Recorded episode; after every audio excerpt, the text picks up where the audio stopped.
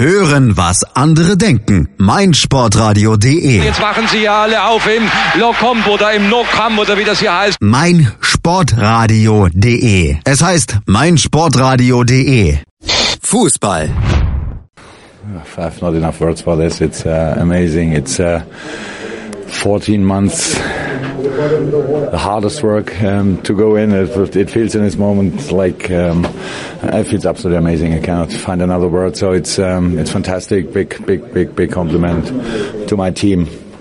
14 Monate hart gearbeitet und jetzt hat der FC Liverpool die Rückkehr in die Champions League geschafft. Jürgen Klopp war bei den Kollegen von BT Sport gestern nach dem Playoff-Rückspiel-Sieg gegen Hoffenheim hörbar zufrieden mit seiner Mannschaft und damit herzlich willkommen zum Skauserfunk hier auf meinsportradio.de. Mein Name ist Malte Asmus und zufrieden, genau wie Klopp, sind sicher auch meine beiden Stammgäste hier bei unserem Liverpool FC Talk. André Völkel von den Berlin Reds zum Beispiel. Hallo André. Hallo Malte, Mahlzeit. Und Lukas Tanowski von Das ist Enfield. Hallo Lukas. Guten Tag. Du bist genauso zufrieden wie André und auch Jürgen Klopp?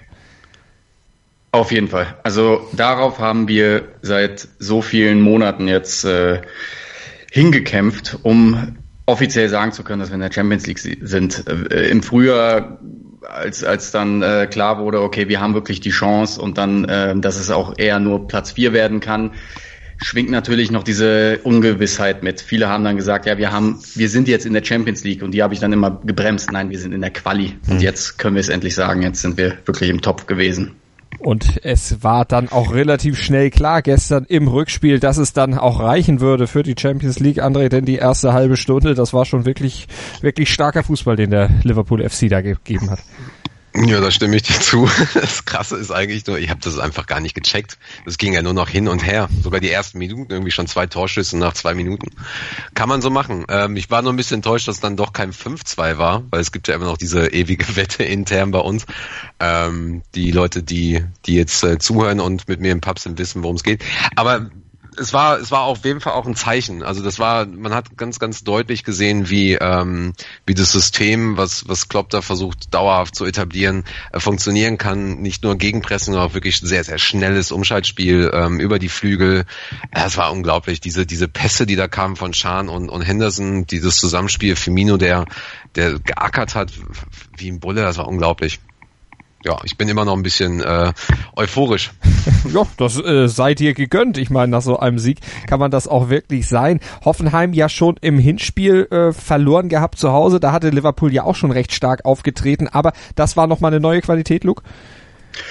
Ähm, auf jeden Fall, man hat gemerkt, dass äh, ein Auswärtsspiel dann doch nochmal was anderes ist, dass man ähm, zwar in Hoffenheim ein bisschen wie eine Heimmannschaft gespielt hat, aber man spielt dann nun mal gegen die Atmosphäre an und äh, man muss ja sagen, dafür, dass es das erste Europapokalspiel von Hoffenheim war, haben die sich ja ganz gut präsentiert. Also den muss man auch mal ein bisschen Respekt zollen. Ähm, sie, sie, waren sichtlich begeistert, auch jetzt das Rückspiel mit den Fans in Liverpool. Sie haben da äh, Straßenumzüge gemacht und waren sehr, sehr motiviert bei der Sache.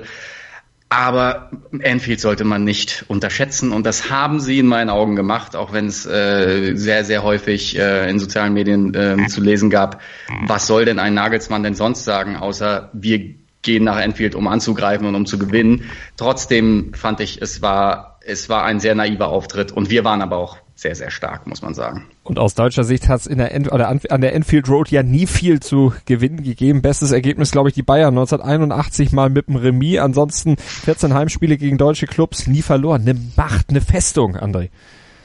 Ja, den Begriff habe ich heute auch schon äh, gewählt.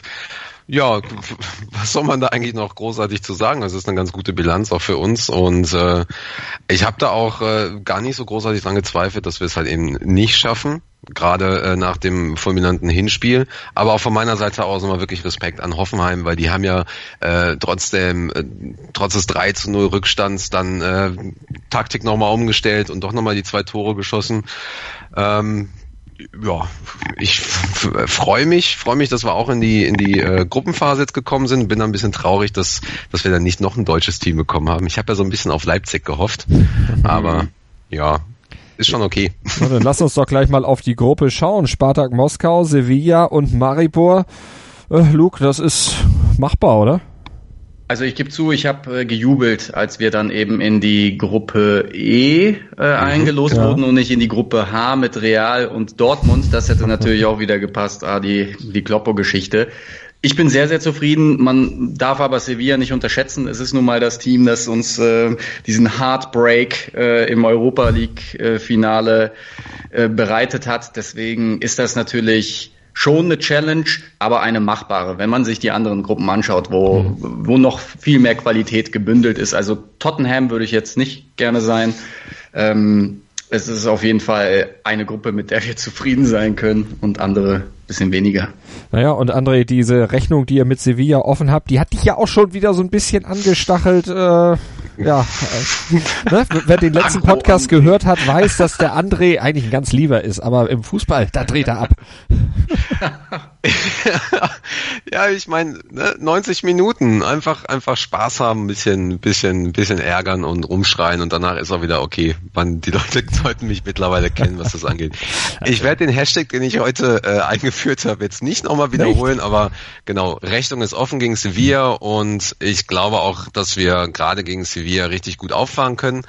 Äh, Moskau kann ich überhaupt nicht einschätzen. Die sind ja auch, soweit ich weiß, direkt Meister geworden, haben sich jetzt nicht irgendwie nochmal separat äh, ähm, ich weiß gar nicht, wie das da überhaupt ist, ob da der Zweite sich noch qualifizieren kann oder so.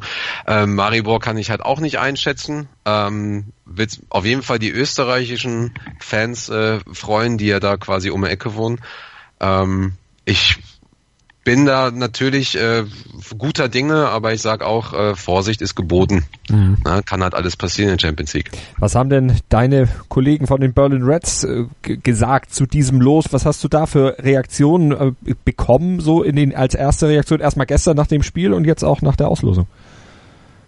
Ähm, nehmen wir erstmal direkt die Auslösung. Die ersten haben schon äh, die, die Flüge, die Preise für die Flüge nach Moskau und so weiter äh, sich, sich angeschaut und alles gepostet irgendwie. Und äh, da sagten auch Leute, ja komm, äh, fliegen hin, Spiel, Nacht durchmachen, nächsten Tag morgens zurück. Also die sind alle sehr, äh, sehr motiviert, ähm, dahin zu fahren. Ähm, ja. Einige sagen auch so, ja, Maribor ist auf jeden Fall ein bisschen schwieriger weil es auch ein sehr, sehr kleines Stadion ist, irgendwie 12.000 äh, plus minus.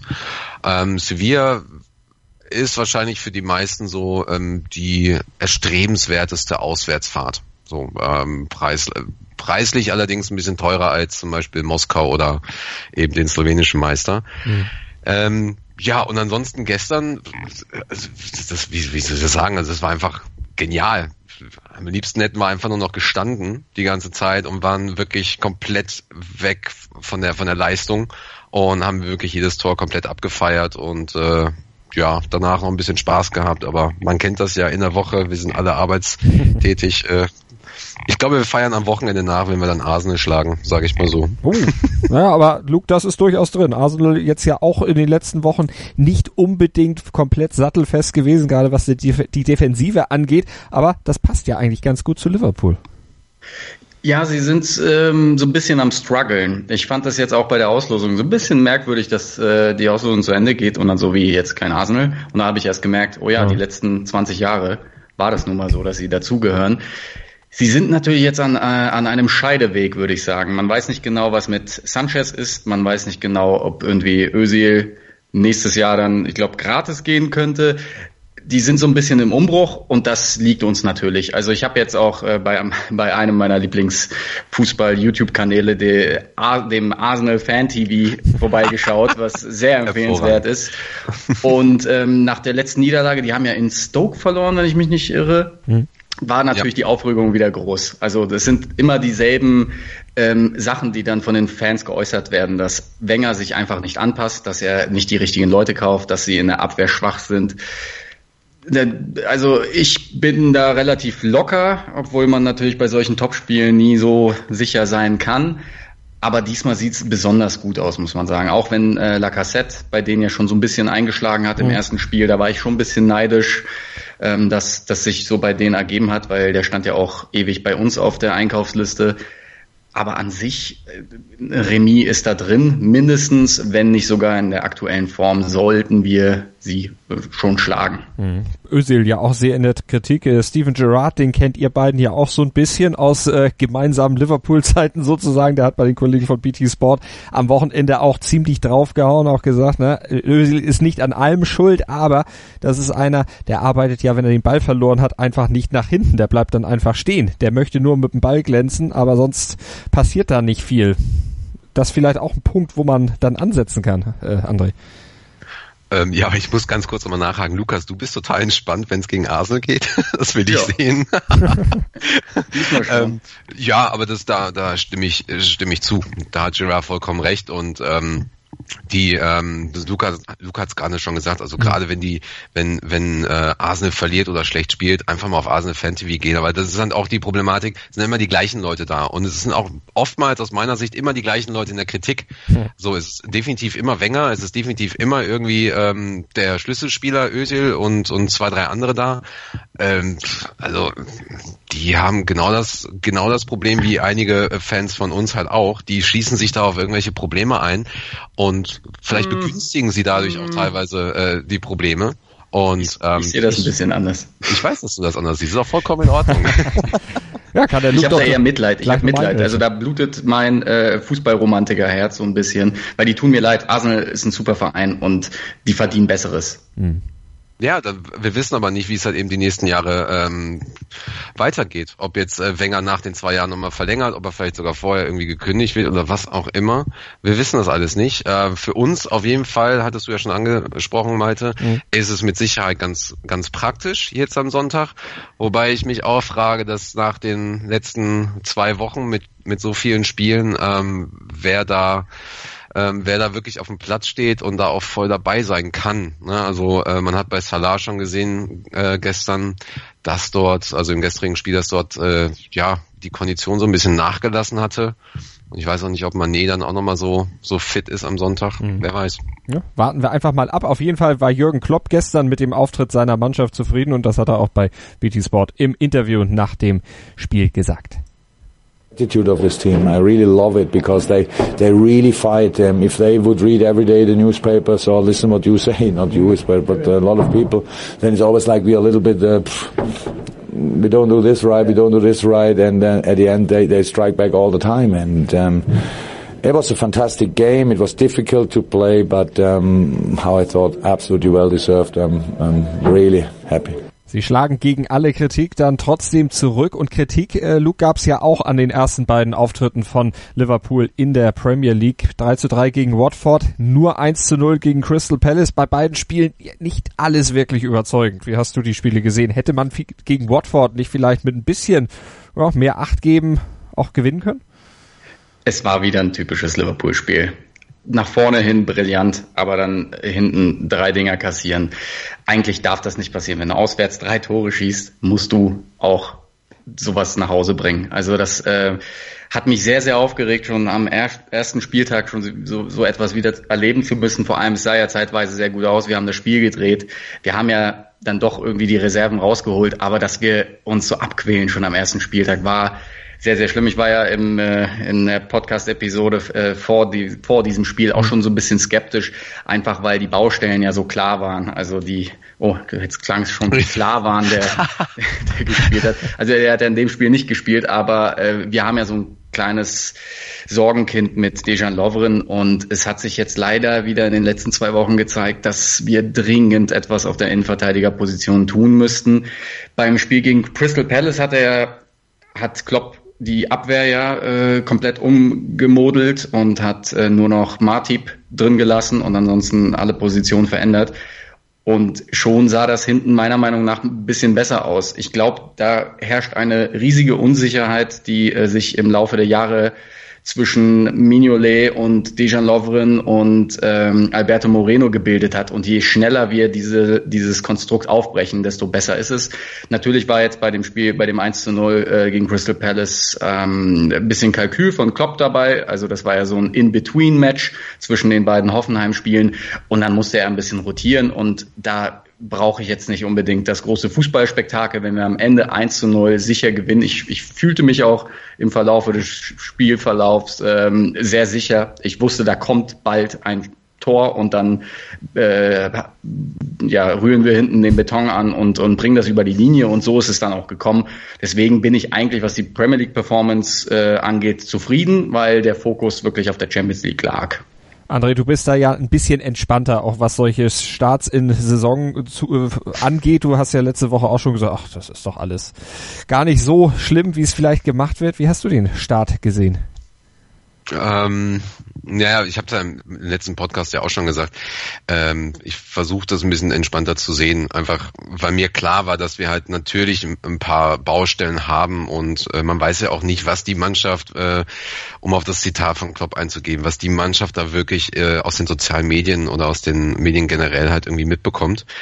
Ähm, ich sehe es auf jeden Fall ein bisschen anders mit dem Watford-Spiel. Für mich war es halt so, dass wir da zu keiner wirklichen Minute ähm, gefühlt eine Kontrolle über das Spiel hatten. Und ich habe mich da auch mit einigen auch in der Pause unterhalten, auch während des Spiels, die sagten mir zu mir so, wie, wie, wo kommen die ganzen Spieler bei Watford her und, und wieso sind die uns einfach so körperlich überlegen? Also nicht von der Schnelligkeit her, aber einfach so, das waren teilweise richtige Bullen, richtige Pakete. Und wir haben ja wirklich Probleme gehabt, in einem Zweikampf den Ball zu behalten, sobald ein Spieler uns halt irgendwie nahe kam. Und natürlich stimme ich da Lukas zu, wenn er drei Tore auswärts schießt, sollte man es auch vielleicht dann mal gewinnen. Aber ähm, naja, ich bin froh, dass wir dann noch das Un Unentschieden gehalten haben. Und äh, da kann man, da kann man auch sagen, ja, okay, das, das 3 zu 3 war halt irgendwie vielleicht ein Abseitstor oder war halt irgendwie Störung von Mignolet oder was auch immer. Ja, war halt nicht der gute Start, ähm, war aber auch interessant, direkt dann zu sehen, dass du, dass du beim Hoffenheim-Spiel und beim Crystal Palace-Spiel ähm, ja, so eine Entwicklung direkt auch gesehen hast. Also das, das System wurde ein bisschen verändert. Äh, man hat gesehen, dass Klopp viel besser rotieren kann. Noch sind alle fit und er kann es machen. Und es ist da auch vollkommen in Ordnung, wenn dann ein Trent Alexander-Arnold, der jetzt noch sehr, sehr jung ist, oder ein Joe Gomez, der jetzt lange Zeit verletzt war, wenn die dann mal reinkommen. Und ähm, die kriegen dann halt eben sowohl ihre Chance als, äh, als sie zeigen dann aber auch eben entsprechend Leistung. Und äh, ja, zwei Spiele, trotzdem, trotzdem vier Punkte. Das ist auf jeden Fall besser als das, was irgendwie West Ham gerade äh, am Start hat, zum Beispiel. das ist in der Tat richtig. Da läuft natürlich einiges deutlich falscher, weil auch der Kollege Arnautovic da mal wieder ein bisschen über die Stränge geschlagen hat. Aber das ist jetzt natürlich nicht unser Problem hier im Skauserfunk auf meinsportradio.de. Nee. Wir sprechen gleich über diese Baustelle, die Luke eben noch angesprochen hat in der Defensive bei den Liverpoolern. Das gleich hier im Skauserfunk auf meinsportradio.de. Sei dein eigener Programmchef.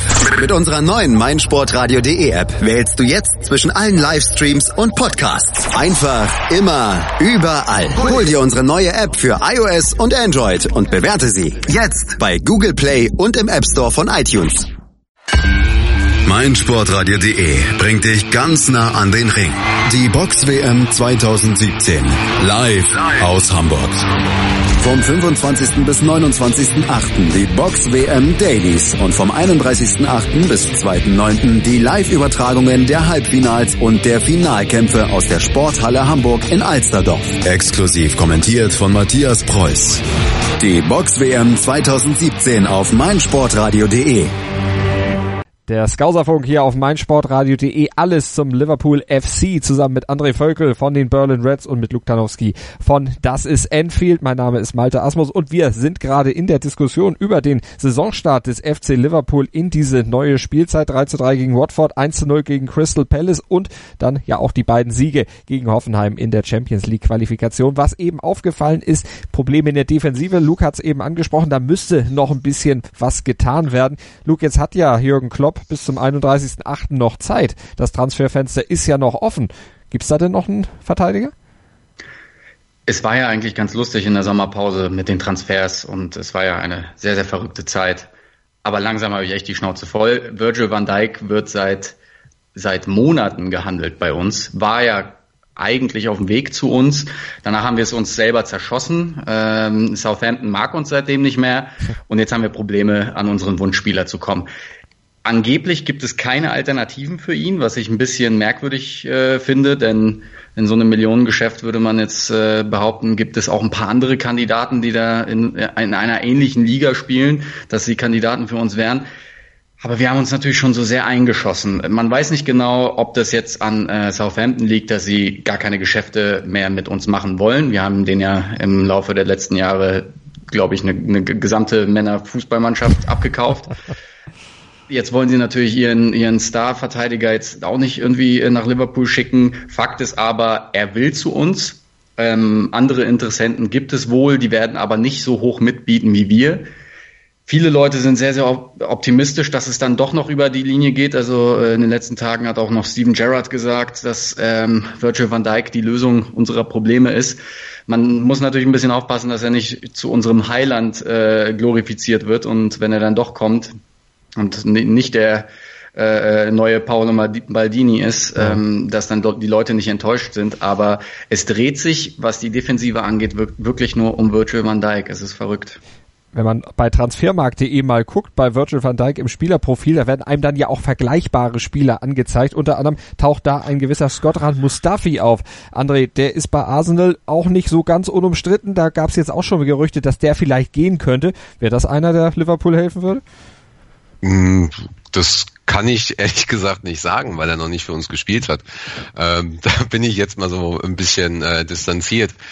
Ähm, ich weiß jetzt gerade nicht, auf welches Zitat Luke da angesprochen hat mit, mit Gerard. Ich weiß aber auch, dass gerade nach dem, nach dem Watford-Spiel eine sehr, sehr starke Diskussion auch um Jürgen Klopp und die taktische Einstellung ähm, losgetreten wurde. Da hat sich dann eben auch äh, Jamie Carragher und ähm, keine Ahnung, wie der dritte, wie der andere jetzt hieß, äh, mit eingeschaltet. Da gab es so eine hitzige Diskussion im Fernsehen.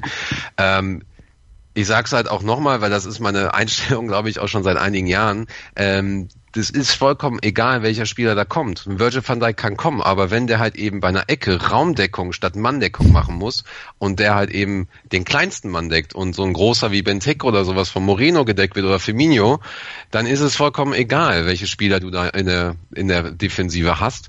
Dann kriegst du halt die Ecke eben rein. Und das ist ja auch passiert. Das kann man sich gerne auch nochmal in den, in den, ähm, da gibt's wunderbare Videos auf YouTube für jeden, der da ein bisschen Taktik interessiert ist. Man sieht das einfach, dass die, dass die Mannschaft Mannschaft ähm, sowohl taktisch bei bei ähm, bei Standardsituationen als halt auch eben, wenn sie unter Druck gerät, dass da Kommunikation und das entsprechende Training fehlt. Mhm. Und da ist eher, glaube ich, das Problem bei Klopp mittlerweile, weil das äh, hat sich seitdem er da ist äh, nicht unbedingt durchgezogen, dass dass da dass da ähm, solide Leistungen durchgekommen sind und da stimme ich klar äh, auch zu mit vielen anderen Fans, dass ähm, Lovren immer mal so ein Wackelkandidat ist. Klar, man spielt mal gut, mal schlecht oder mal mittelmäßig, aber auch da sage ich, ich glaube, es liegt da wirklich an der Kommunikation, an der taktischen Einstellung, an der, an der mentalen Einstellung, da halt auch wirklich ähm, den Ball jetzt mal wegzuhauen. Mhm. So, das eine Gegentor gestern zum Beispiel war genauso. Äh, ja, da wurde der Ball halt auch nicht wirklich äh, weit weggeschossen und den Gegner äh, in die, in die, das war von Lovren. Äh, das, sowas kann es eigentlich nicht bringen. Sowas hat übrigens Sacco auch oft schon gebracht. So und äh, das, ja, da kannst du, wen, wen willst du denn da hinstellen? So, ich habe das da, Zitat also, gefunden unseres U18-Trainers Steven Gerrard. Er meinte, es, so ist, lange geredet. es ist eine Notwendigkeit für Liverpool, Virgil van Dijk zu holen. Vielleicht Ach, weiß er ja schon was. Vielleicht weiß er schon was. Nee, nee, das, das wird er, ähm, das, ich, ich erinnere mich, genau, da gab es dann auch eine ganz große Diskussion, ob er das überhaupt als Liverpool-Offizieller sagen darf und so. Ja, natürlich, du kannst auch, du kannst da Mustafi holen, du kannst äh, was weiß ich für was für einen Innenverteidiger oder Außenverteidiger holen. Aber trotz allem, ne, wenn du wenn du eine Ecke übst und die anderen nicht mitmachen, du aber ganz genau weißt, ich muss eigentlich den decken, aber der Trainer sagt mir was anderes, ja, was willst du denn dann da machen? So.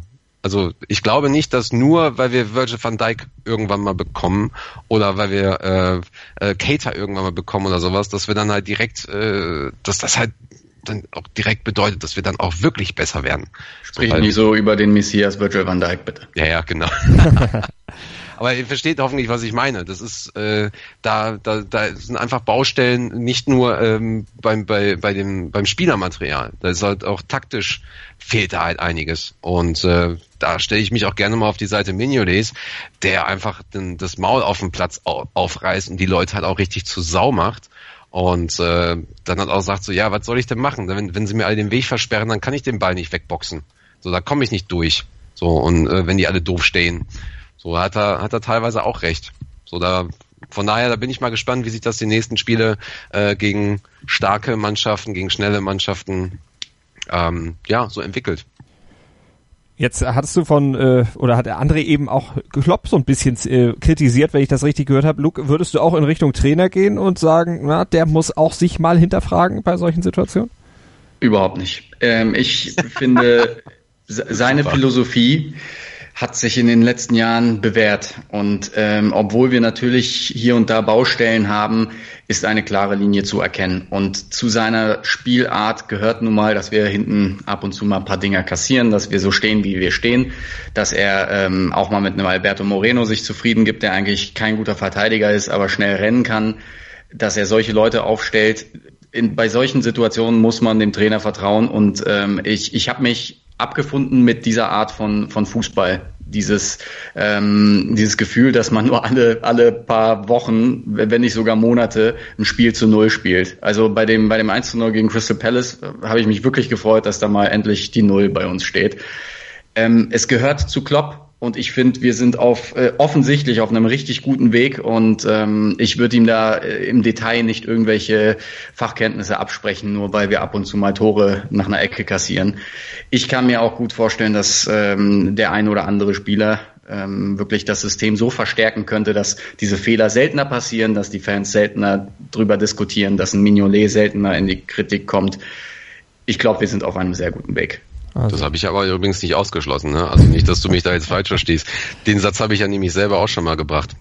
Mir ging es halt nur wirklich darum, schau dir mal diese Videos an, diese, die äh, auch gerne von der letzten Saison, schau dir mal wirklich da die Highlights an und auch vielleicht eine Analyse, wie wir bei einem, bei einem Freistoß stehen, wie wir bei einer Ecke stehen.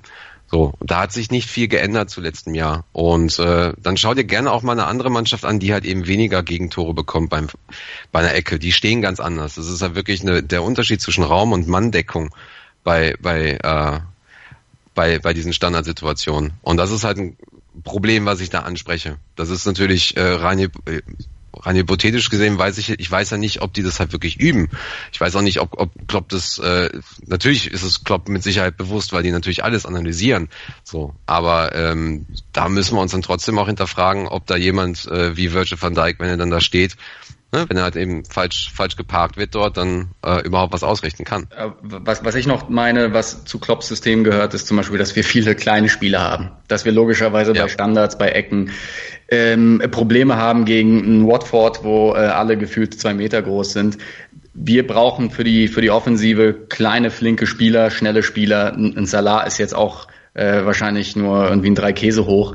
Aber das ist äh, nun mal die Philosophie, die wir äh, jetzt mit Klopp quasi unterschrieben haben. Ja, stimme ich dir auch zu. Natürlich. Ah, Transfermarkt natürlich auch ein gutes Stichwort, weil wir eben auch ja in Richtung Van Dijk überlegt hatten, was da noch passieren kann.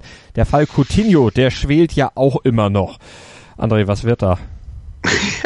da können wir eigentlich jetzt genau, äh, können wir eigentlich jetzt unsere letzte äh, Podcast-Episode aus äh, vom letzten Jahr, als die, als diese Spekulation da hochkam, einfach komplett durchlaufen lassen. Hat sich nicht viel geändert, glaube ich. Ähm, ja, ich roll's mal so ein bisschen auf, weil ich da wirklich sehr, sehr viele Diskussionen hatte, auch mit anderen Journalisten, die, äh, auch mit Leuten, die ähm, ein bisschen vernetzter und auch ein bisschen begründeter sind in, in, in Liverpool. Fakt ist definitiv, dass äh, Barcelona Coutinho ähm, kontaktiert hat und zwar ähm, dann auch Konditionen mit ihm ausgehandelt hat, entweder direkt über einen Spielerberater oder oder oder. Ähm, also im Prinzip genau das gemacht hat, was jeder andere Club auf der Welt auch tut, wenn sie einen Spieler kaufen wollen, was aber offiziell natürlich verboten ist, macht ja keiner. Ähm, und sie haben Coutinho unter Druck gesetzt, ganz klar. Plus dazu natürlich ihre, ihre Kontakte benutzt in den ganzen Medien und halt gesagt, so, ja, ja, wir kaufen den und äh, Coutinho hat ja eigentlich schon zugesagt und so weiter und so fort. So dass sie ihm da quasi den, äh, den Kopf so ein bisschen verdreht haben und er halt einfach gesagt hat, so, ja, okay, äh, bevor ich da gar nicht mehr hinkomme, weil es eigentlich für mich als brasilianischer Spieler ein Traum ist, ähm, ja, dann mache ich ja den Transfer-Request und möchte halt ganz gerne wechseln.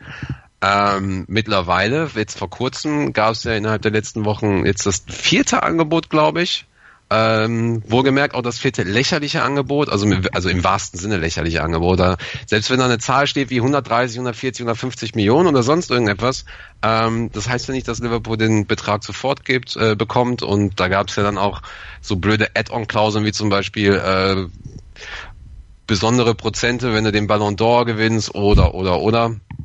Ähm, ja, und Liverpool hat einfach ganz klar und deutlich gemacht, so, äh, wir setzen uns weder mit Barcelona an den Tisch, noch ist der Spieler zu verkaufen. So. Ähm, soweit ich auch weiß, hat Henderson auch mal mit ihm unter, unter vier Augen dann gesprochen. Das kam wohl auch so ein bisschen dann durch.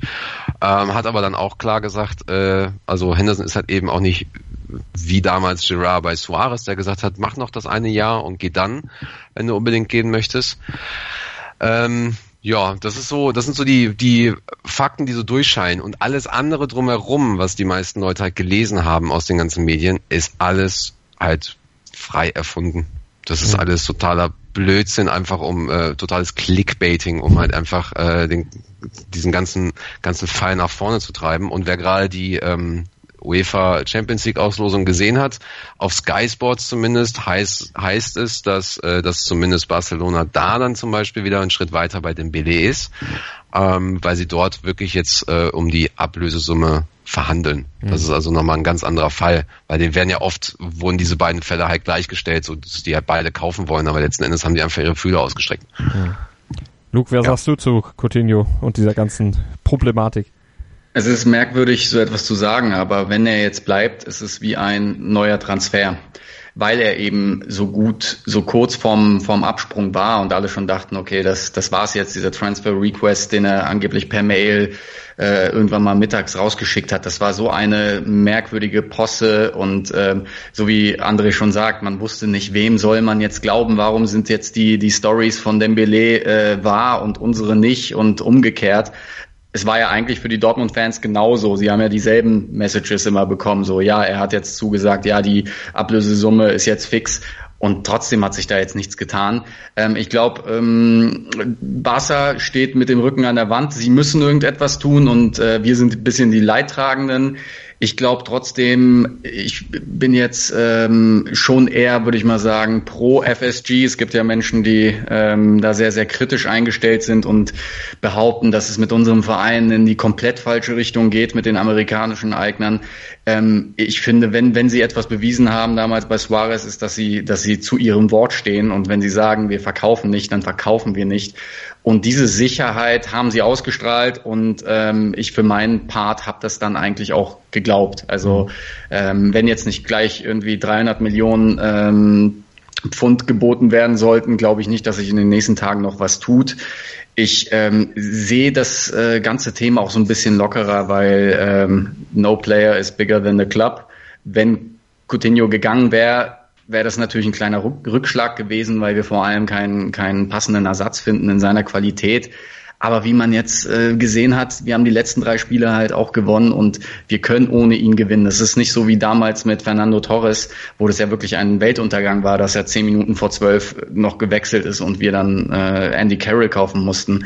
Das war eine ganz andere Situation, weil wir eine viel niedrigere äh, Siegesquote hatten, wenn er nicht im äh, Kader war.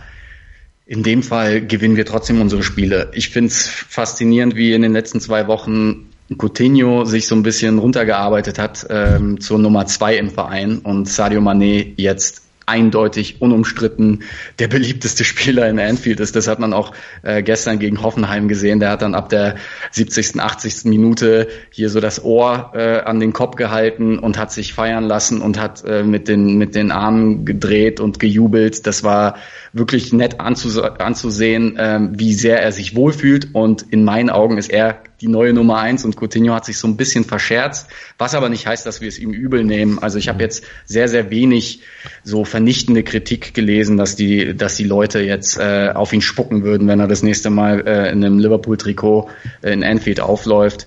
Aber natürlich hofft man, dass es jetzt langsam zu Ende geht, diese ganze komische Geschichte mit Coutinho. Das ganze Problem mit Transfermarkt und Transferschluss erst weit nach Saisonbeginn, das soll sich ja möglicherweise sowieso im nächsten Jahr in der Premier League ein bisschen anders gestalten. Darauf kommen wir gleich hier beim Skauserfunk auf meinsportradio.de, wenn wir weiter über den Liverpool FC hier sprechen.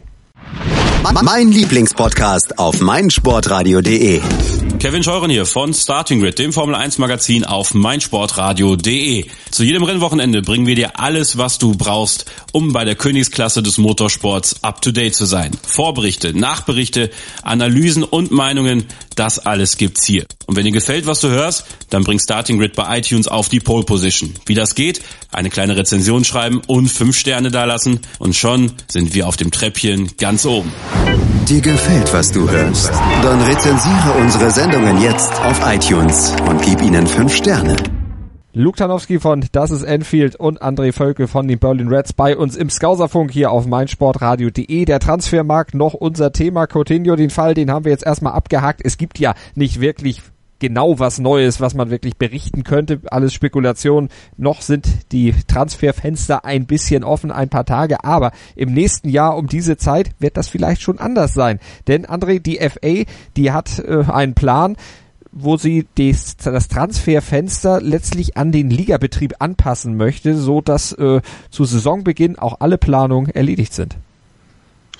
Äh, ja, ich dachte eigentlich, das wäre jetzt schon fix. Nee, das soll im September meines Wissens erst äh, endgültig entschieden werden. Aber die Idee ist da und die soll diskutiert werden. Ja, ja, genau, genau. Ja, ich habe es auch nur am Rande mitbekommen, ähm, weil ich dachte so, okay, äh, klingt gut, machen wir so, finde ich super. ähm, ja, das, das, das macht halt, äh, das macht halt in jeder Liga Sinn. Das macht da ja auch Sinn, vielleicht so ein bisschen die Liga, äh, die europäischen Ligen so ein bisschen ähm, gleicher zu schalten. Also auch auch äh, mit, mit den Start der Liga und, und und allem drum und dran, weil weil dieser ganze ganze Mist, das ist so eines dieser bizarrsten und für uns zumindest, also aus, aus Sicht des äh, von von Liverpool und Liverpool Fans eines der vielleicht auch deprimierendsten Transferfenster überhaupt. Also was da, was da hin und her gelogen wurde und und äh, gejammert und gemeckert wurde, das ist wirklich so. Und das passt natürlich nicht nur zu Klopp, sondern auch zu vielen anderen Trainern. So, du willst halt einfach in die Preseason oder zumindest zum Start der Saison deine Mannschaft fertig haben. Und das ist genauso wie dieses Winterfenster. Äh, wem willst du denn dann da kaufen und wie lange soll er denn bitte äh, brauchen, um halt irgendwie in das System mit reinzukommen? So gerade wenn du halt ein spezielleres System hast oder oder oder besondere eine besondere Position oder so weiter. Also ich bin da ich bin da vollkommen für und ähm, hoffe auch, dass es so ein bisschen, ähm, um ganz kurz auf Coutinho zurückzukommen, ich hoffe auch, dass es so ein bisschen bei den Spielern ähm, mal so ja, dass es den, den, den Kopf der Spieler wäsch, wäscht und, und dann auch vielleicht die Spielerberater so ein bisschen wachrüttelt und sagt, so, okay, vielleicht sollte ich mal ein bisschen vorher überlegen, welchen Plan ich als Fußballer verfolge und auch als Spielerberater für meinen Klienten. Denn dieser ganze Blödsinn mit, äh, wie wir es halt bei Coutinho hatten, so, ja, wenn du jetzt nicht kommst, dann kommst du halt gar nicht. Oh ja, da muss ich jetzt aber auch unbedingt gehen. So, das ist doch so, das sind alles eigentlich erwachsene Menschen. Da denkst du dir doch, ähm, dass du als Fußballer sagen kannst, okay, Ende der Saison, ich habe jetzt keinen Bock mehr auf den Verein, ich möchte wechseln, geh zum Trainer, geh zum, geh zur, ähm, geh zum Besitzer des Vereins oder, oder zum Komitee und sag halt, so Leute, ich möchte gerne wechseln, was für Angebote haben wir schon oder kann ich mir neue holen? So, ich verstehe nicht, warum das, warum das irgendwie vor 20, 30 Jahren ging und heute nicht mehr. Hat sich denn da irgendwie, also fehlt denen da irgendwie heutzutage was? Ich weiß es nicht. Luke, vielleicht weißt du da was, was zu. Ich meine, ne? Das ja, ist doch, ich, ich finde es ich find's auch absolut absurd, ähm, mal abgesehen davon, dass es eine Art der Wettbewerbsverzerrung ist, äh, wenn Coutinho eigentlich zur Verfügung stehen würde. Es gibt ja Gerüchte, dass diese Rückenverletzung wirklich nur eingebildet ist oder ein Druckmittel und jetzt spielen wir so viele Spiele ohne ihn. Gleichzeitig äh, wäre es ja auch ganz gut für uns, wenn jetzt die äh, Transferperiode vorbei wäre und ein, äh, nein, Alexis Sanchez am Sonntag bei Arsenal nicht mehr spielt, der ja auch mit einem äh, Wechsel liebäugelt. Es ist, es ist komisch. Also wie, wieso, wieso möchte man nicht, dass alle Vereine im ersten Monat, in den ersten paar Spieltagen äh, voll konzentriert äh, quasi äh, die Liga bespielen, sondern sich jetzt noch bis Ende August, also mehrere Spieltage lang, doch noch überlegen, ach, bleibe ich oder gehe ich? Und das, das ist doch total unnötiger Firlefanz und äh, so eine unnötige Ablenkung für, die, für, für, für alle Vereine. Deswegen ich glaube auch, dass deswegen viele Liverpool-Fans neidisch waren auf so Vereine wie Everton, die sehr, sehr früh schon ihre Geschäfte erledigt haben, weil man ja meinen würde, die, äh, die Baustellen sind bekannt im Team. Wieso nutzt man nicht die ersten Sekunden des äh, offenen Transferfensters, um äh, die Deals über die Bühne zu bringen. Scheinbar ist es bei größeren Clubs ein bisschen schwieriger, wie man jetzt sieht, äh, was so ein Neymar anrichten kann. Es ist, es ist crazy. Ich würde mir auf jeden Fall wünschen, dass sich da was tut. André, glaubst du, dass sowas dann europaweit auch äh, durchgezogen wird oder ob ist England dann ein alleiniger Vorreiter erstmal? Ja, ich glaube, das, was in England passiert, wird ja über kurz oder lang woanders oftmals auch übernommen. Wobei ich bei den meisten Sachen hoffe, dass es nicht so ist. Ähm, aber es wäre halt zu wünschen. Es macht halt, es macht halt einfach Sinn. Es ist ja ein europäischer oder zwei europäische Verbände oder so, die da irgendwie zusammenarbeiten. Es macht auch anders einfach keinen Sinn. Es macht für mich einfach also, also, aus, aus wirtschaftlicher Sicht einfach keinen keinen Sinn, das anders zu machen. Ich habe so, auch noch ein absolutes Totschlagargument. Ja, mach mal, ähm, dann die, hau, hau, mal rein. Also das, fast schon das wichtigste Argument, ja, in dieser ganzen Diskussion. Äh, neue Saison, neue Spieler, neue Trikots. Dann hast du eine Familie, die äh, hat vielleicht zwei Kinder, die sind Liverpool-Fans, und dann gibst du da deine 200 Pfund aus für beflockte äh, Liverpool-Trikots mit Coutinho auf dem Rücken. Und dann geht der Coutinho aber und du hast traurige Kinder. Das ist einfach herzzerbrechend. Also, dass, dass sie sowas überhaupt äh, ähm, so durchziehen können mit diesem, mit diesem ganzen Marketing-Zirkus, was da alles mit dranhängt, mit den ganzen Trikotverkäufen. Und am Ende muss ein Firmino, der, der seine Rückennummer geändert hat, ähm, äh, Autogramme geben für alle Trikots, die falsch beflockt wurden. Die würden sich auch ein, einfach so was Merchandise angeht, äh, das Leben ein bisschen einfacher machen, wenn sie einfach sagen, hey, neue Saison, das sind die Spieler, jetzt geht's los und lass uns da nicht mehr rumschachern. Gibt noch so ein Beispiel, Mannschaftsfotos in äh, zum Beispiel Kicker-Sonderheft, genau. diese eingeklinkten Spieler später, genau. nachdem das Mannschaftsfoto dann irgendwann im Juli mal gemacht wurde und dann diese zehn Leute, die da oben irgendwo an den Bildrand geklebt werden. Auch das natürlich eine Unsitte oder auch äh, ja dann in den Fußball-Saisonheften, wo dann noch nachgeklebt werden muss. genau. Das ist, das ist unglaublich, was da passiert. Ist, äh, ich meine, okay, da sind wir doch mal ganz ehrlich, äh, den meisten interessieren die, äh, die Fans doch nicht, wenn es um, um, um so Marketing-Sachen geht. Mhm. Im Prinzip sind es halt äh, Kunden, die sowieso kaufen. Da, das müssen wir einfach re realistisch sehen. Aber da bin ich auch auf, auf, auf eurer Seite, also aus nostalgischen Gründen gerne wieder alles so ein bisschen, bisschen entspannter gestalten und äh, naja, und die wirklich komplett fußballfreie Saison dann einfach nutzen und darüber Schlagzeilen machen, wer geht mhm. wohin und so weiter. Also dieses, ähm, da kannst du auch bitte direkt diese Shows abschaffen, wo die dann äh, zeigen, wie viel Geld gerade in der Premier League bezahlt wurde und wer jetzt gerade noch geht und ach, wir haben noch einen Fax bekommen, der wechselt jetzt dahin. Das ist mhm. doch alles totaler Blödsinn.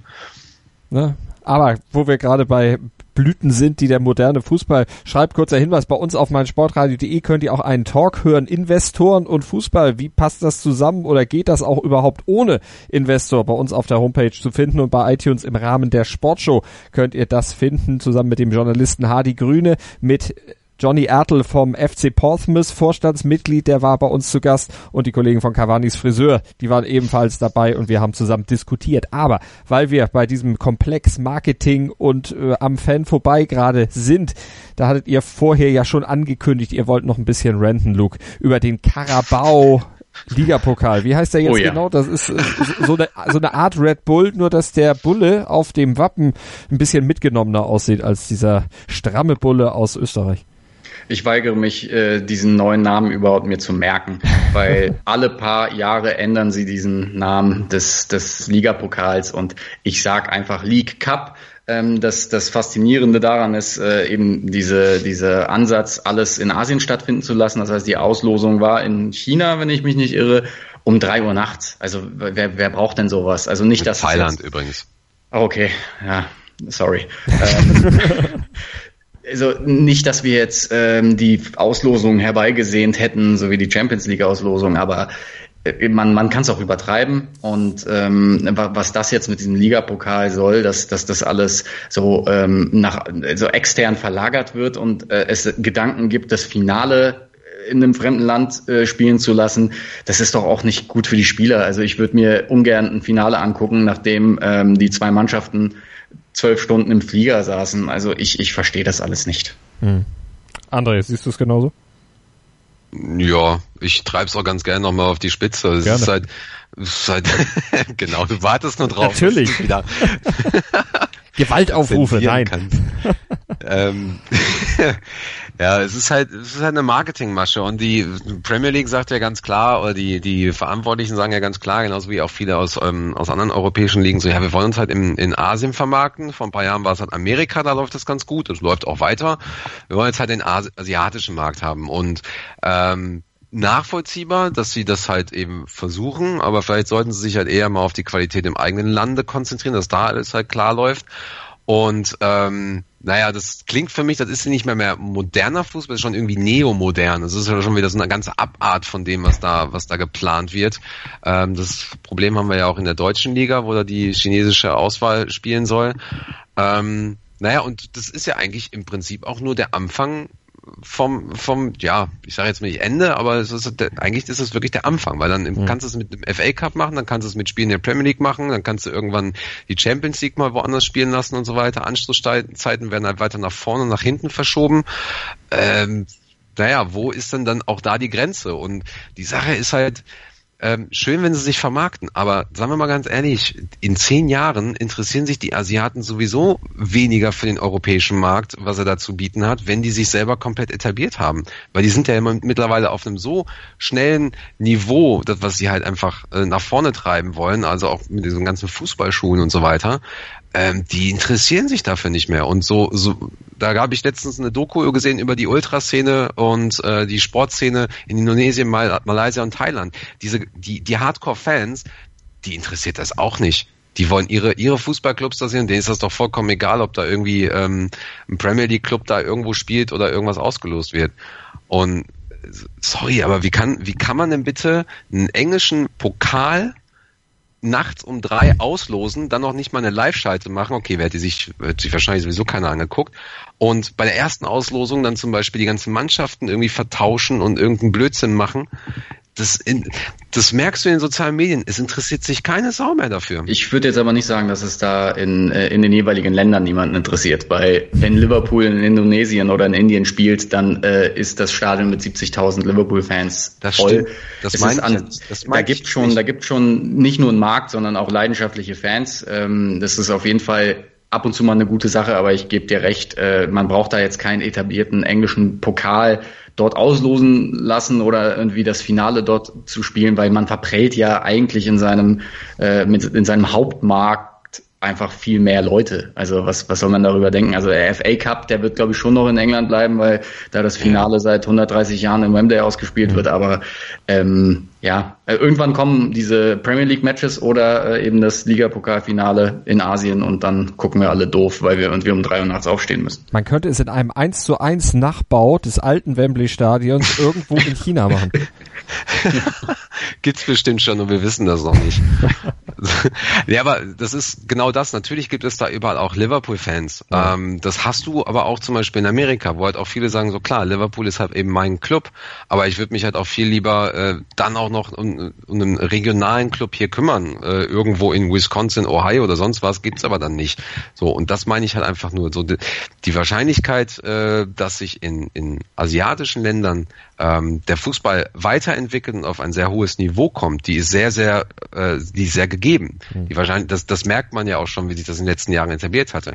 Und ich glaube, dass, dass das äh, gerade die Verantwortlichen, die die versuchen diese diese äh, diese Strategie da voranzutreiben, dass denen das gar nicht äh, bewusst ist oder sie sagen halt so okay jetzt nehmen wir zehn Jahre mit und dann gucken wir einfach mal ist dann sowieso einfach alles andere zerstört und fertig.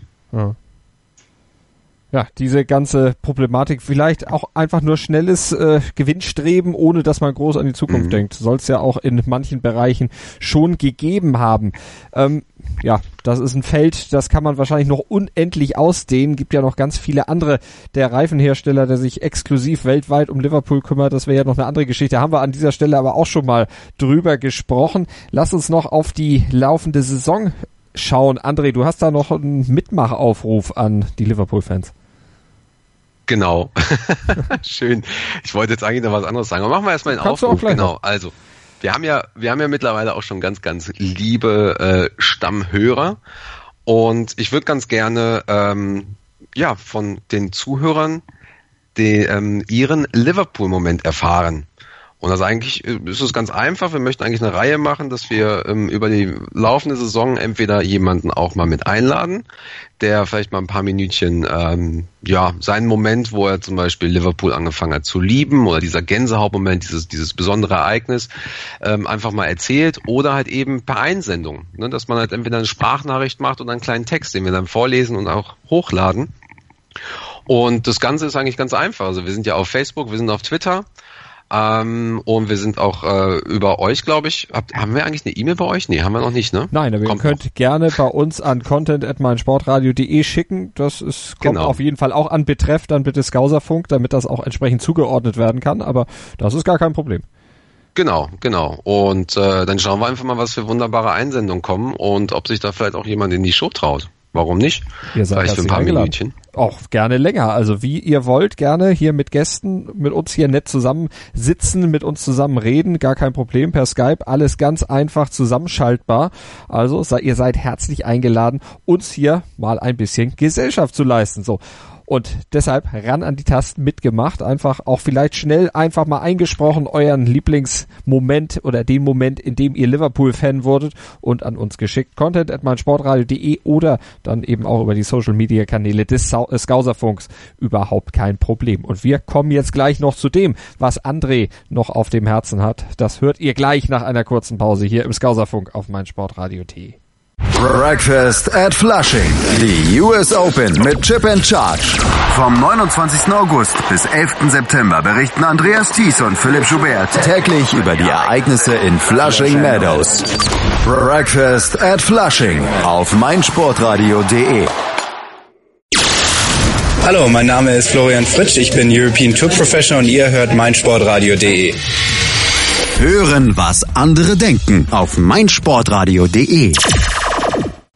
Gauserfunk auf meinsportradio.de mit Luke Klanowski von Das ist Enfield, André Völkel von den Berlin Reds und Malte Asmus von meinsportradio.de.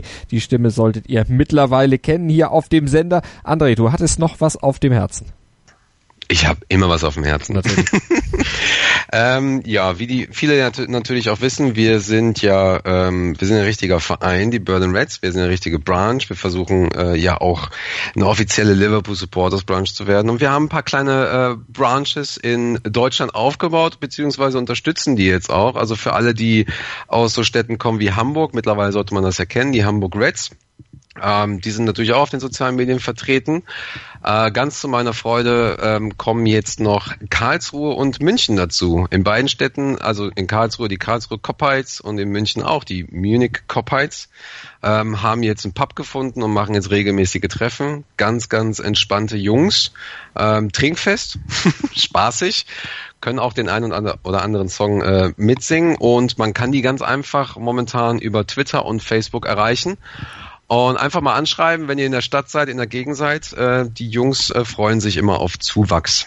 Und äh, das ist halt auch sehr interessant, falls ihr euch selber irgendwo in eurer Region ein bisschen einsam fühlt, helfen wir euch eigentlich natürlich ganz gerne dabei, ähm, da auch mal über unsere Kanäle neue Leute zu finden für euch, dass man sich da dann auch mal zusammensetzen kann, ähm, gemeinsame Spiele äh, schauen kann oder vielleicht sogar mal einen Trip nach Enfield gemeinsam plant. Also eine wirklich schöne Sache, einfach mal mitgemacht und entsprechend auf Andres Vorschlag gehört. Und jetzt haben wir noch ein Thema zum Abschluss. Jürgen Klopp hat nämlich What the fuck gesagt. Nein, aber ein Zitat, äh, André, hast du gerade noch ausgepackt.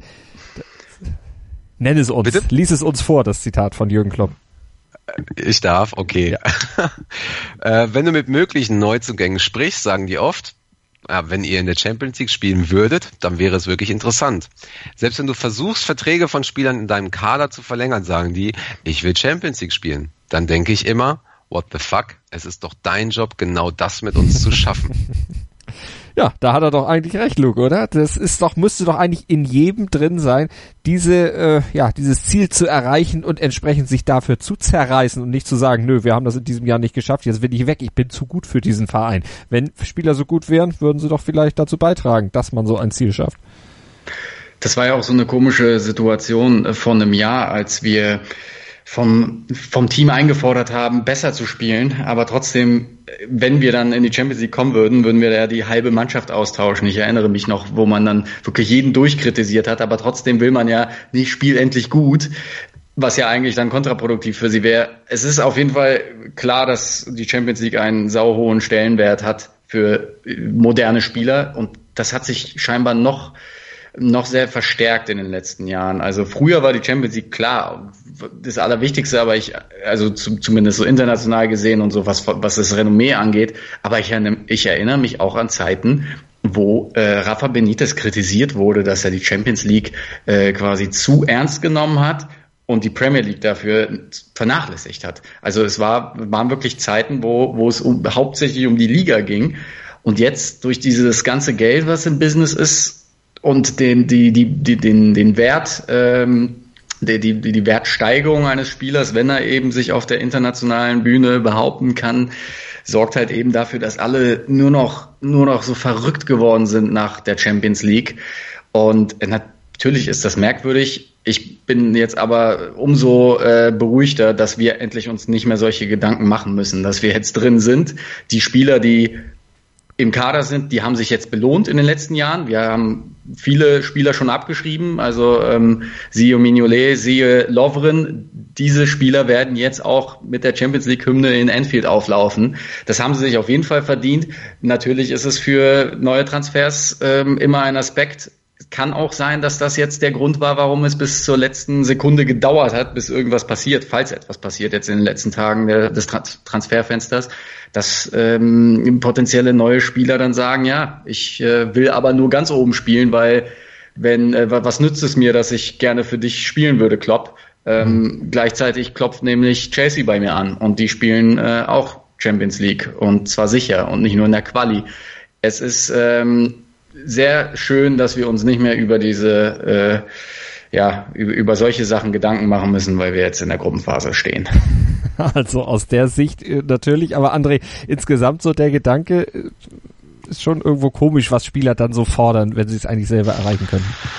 Ja, das hatte ich ja gerade auch schon bei Coutinho gesagt. So, ist, ich habe immer das Gefühl, dass die, dass die nicht mehr selber denken können. Das ist, ist, sehr, ist sehr schade. Ja, es ist halt wirklich schade. Es ist doch, es ist doch so genial ähm, mit so einer Mannschaft wie Liverpool oder was weiß ich, was für eine Mannschaft, die ähm, ja mit so einem Hintergrund ähm, oder noch nicht mal dem Hintergrund, sondern einfach mit einer Mannschaft eine Champions League zu erreichen und dann das nächste Jahr eben nicht zu einem anderen Champions League Aspiranten zu gehen, sondern in der Mannschaft zu bleiben und mit denen halt versuchen, so weit wie möglich zu kommen. Mhm. Ich verstehe das nicht, aber ähm, ich habe auch äh, lange Zeit nicht mehr mit einem Profifußballer gesprochen.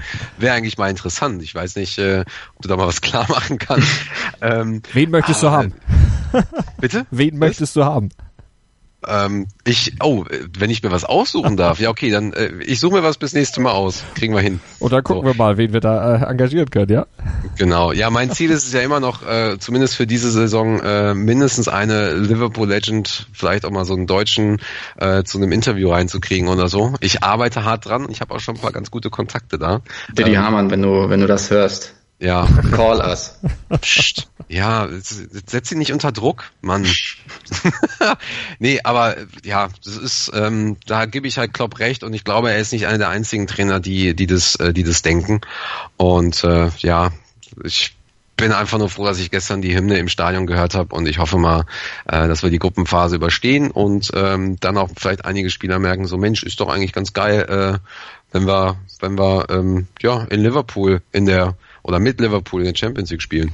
Wir werden es auf jeden Fall verfolgen, ob Liverpool lange in der Champions League spielt. Auf jeden Fall bis zur Gruppenphase werden wir dazwischen oder bevor es losgeht mit der Gruppenphase sicherlich dann auch noch mal einen kleinen Talk hier haben. Bei uns in der im Rahmen des Skauserfunks hier auf meinsportradio.de alles zum FC Liverpool. Vielen Dank für heute an Luka Tanowski von Das ist Enfield und an André Völkel von den Berlin Reds. Sehr gerne. Du hast es schon wieder gesagt, Malte. Ich weiß.